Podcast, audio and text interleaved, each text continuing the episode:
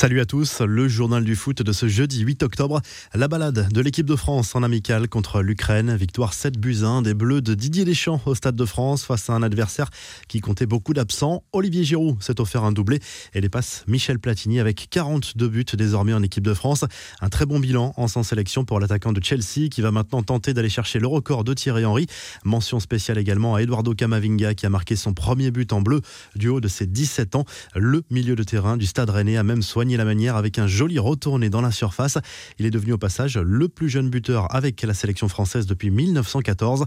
Antoine Griezmann, remplaçant au coup d'envoi, a lui aussi marqué. L'attaquant du Barça a inscrit son 32e but en équipe de France, dépassant au passage Zinedine Zidane pour devenir le cinquième meilleur buteur de l'histoire des Bleus. On vous propose le top 10 des buteurs tricolores à la fin de cette vidéo.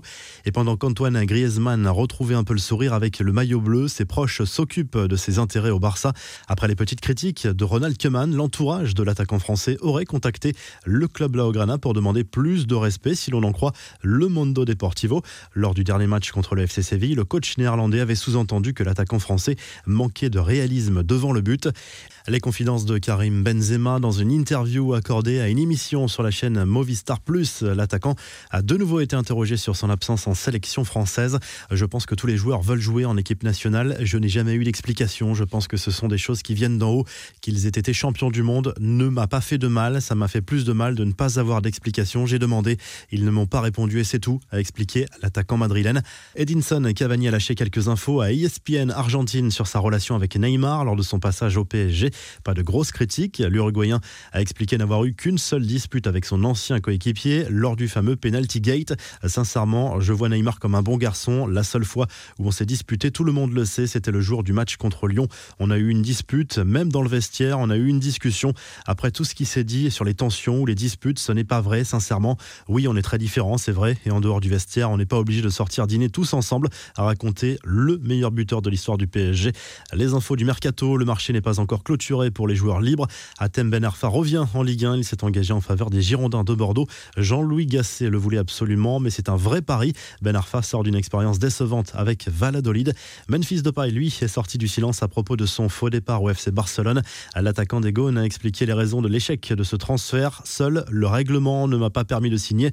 Nous n'avons pas besoin d'entrer dans les détails, mais certaines règles l'ont malheureusement empêché, a expliqué l'international néerlandais. Le Mondo Deportivo expliquait la veille que la Ligue espagnole de football football avait mis son veto au transfert dans la mesure où cette arrivée aurait fait dépasser le plafond salarial autorisé du Barça. Les infos en bref, Cristiano Ronaldo et Sergio Ramos réconciliés. Les deux anciens coéquipiers du Real Madrid se sont retrouvés mercredi soir pour la première fois depuis le départ du Portugais pour la Juve à l'occasion du match amical Portugal-Espagne. Des retrouvailles sympathiques après deux années sans se parler. Cristiano Ronaldo qui a été signalé à la justice comme plusieurs joueurs sud-américains dont Paolo Dybala pour avoir rejoint leur sélection respective malgré la procédure d'isolement instaurée par la Juve après deux cas de Covid détectés. Les autres joueurs de la vieille dame, qui étaient encore à l'isolement dans un hôtel, ont été autorisés à poursuivre cette procédure de surveillance à leur domicile, mais ils ont le droit de se rendre au centre d'entraînement.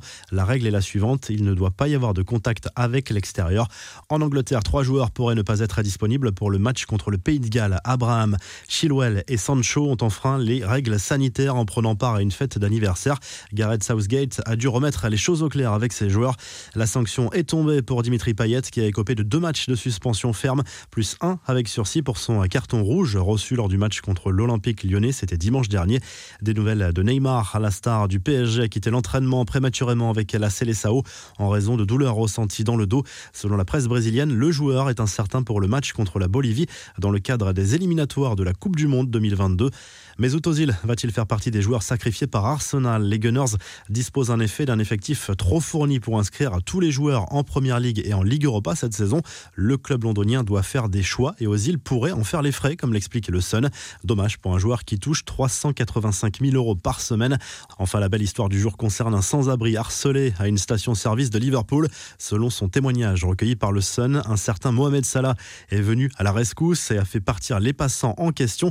Le buteur égyptien est même passé au distributeur pour lui remettre 100 livres sterling à l'équivalent de 110 euros. La revue de presse, le journal L'équipe se penche sur une actualité inquiétante pour le football français.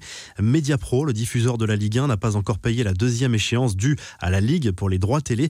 Le patron du groupe veut renégocier le prix en raison de la crise sanitaire.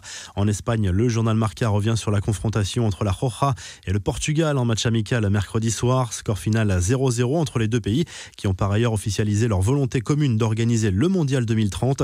Le journal Sport évoque la situation de plus en plus tendue pour Josep Bartomeu. La motion de censure à l'encontre du président du Barça a été validée.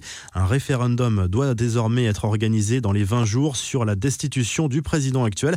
Il devra rassembler plus des deux tiers des voix pour activer de nouvelles élections. Et en Italie, le Corriere dello Sport revient sur le large succès 6-0 de la squadra Contre la modeste Moldavie en amical. Le quotidien reparle de l'imbroglio autour de la rencontre Juve-Naples qui n'a pas pu se jouer dimanche soir. Après l'annonce de cas de Covid côté napolitain, Naples veut rejouer le match. La Juve veut l'emporter sur tapis vert. Vous retrouvez l'actu foot sur topmercato.com, l'appli Top Mercato et à très vite pour un nouveau journal du foot.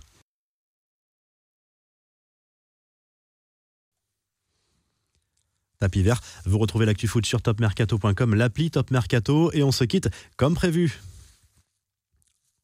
Vous retrouvez l'actu foot sur topmercato.com, l'appli Top Mercato et on se quitte comme promis avec le top 10 des meilleurs buteurs de l'histoire des Bleus.